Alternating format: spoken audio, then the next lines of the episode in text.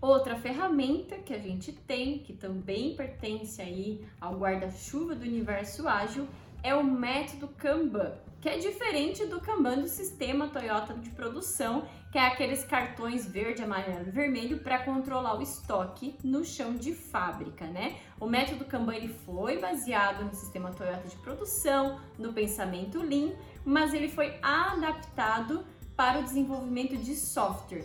E do desenvolvimento de software, ele está expandindo aí agora para outras áreas. A gente tem Kanban no RH, no marketing, na administração e agora eu vou te explicar como funciona o método Kanban.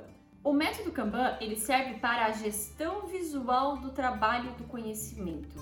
O trabalho do conhecimento, quando a gente entra numa empresa né, de tecnologia, todos aqueles computadores, todo aquele trabalho que as pessoas estão executando, que tem para fazer, está dentro do próprio computador ou dentro da cabeça delas, né? É um trabalho invisível, é diferente de uma fábrica que a gente visualiza todo esse estoque. Dentro do trabalho do conhecimento, a gente usa o Kanban para externalizar essas atividades, colocando elas na parede e tornando elas visuais. Você também pode usar algum software tem diversos softwares como Trello, Gira, Pipefy, Azure, entre outros aí que você pode estar pesquisando e usar a sua gestão visual também de forma digital, online, principalmente com equipes remotas, né? Mas é, eu dou preferência que você comece com o board físico, porque é muito mais tangível você conseguir visualizar tudo que tem para fazer. Eu não sei se você sabe, mas eu sou Accredited Kanban Trainer, AKT. Então eu dou treinamentos oficiais de Kanban. Eu conheci o método Kanban em 2012, mais ou menos, é, quando eu trabalhei com times remotos e a equipe lá dos Estados Unidos usava o Trello para organizar suas atividades. Então eu era meio que uma Scrum Master da equipe e gerenciava essas atividades do pessoal, trabalhava com eles. Depois eu fiz uma pós-graduação em gestão de projetos e no fim das contas eu vi que era uma gestão de projetos tradicional bem diferente do que eu já estava trabalhando. E então eu comecei a buscar por cursos na área de agilidade, né? Foi onde eu tirei o CSM, depois eu fiz o KMP 1, fiz o KMP 2, e aí depois que eu comecei as certificações de Kanban, né, as designações, eu segui carreira, acabei fazendo o Kanban Coach Professional com o David Anderson e aí me tornei aí AKC e AKT no ano passado.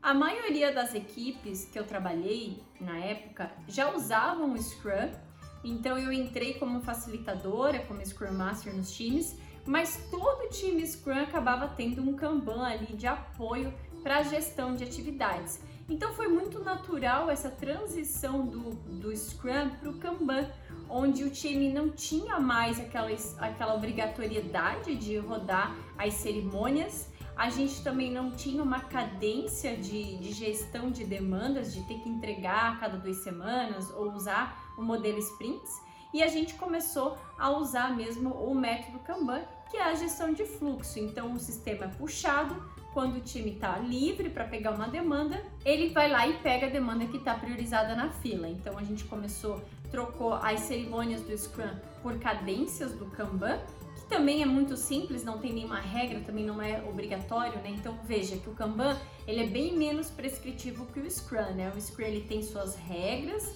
suas cerimônias e o Kanban ele não tem aí papéis definidos, ele, ele não tem aí essas regras.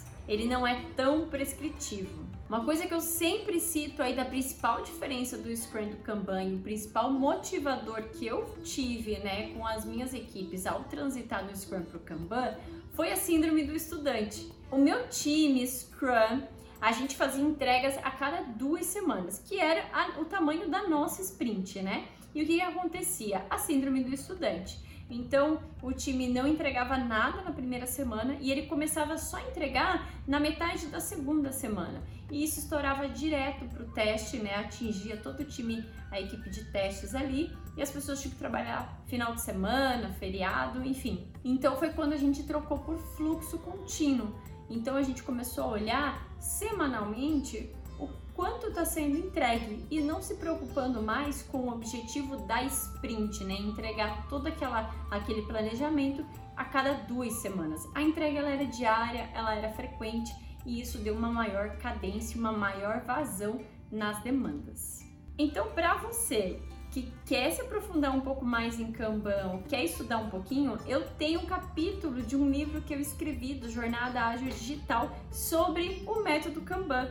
Então eu vou mandar para vocês o PDF para vocês estarem lendo ou até estudando um pouquinho mais, se aprofundando no Kanban.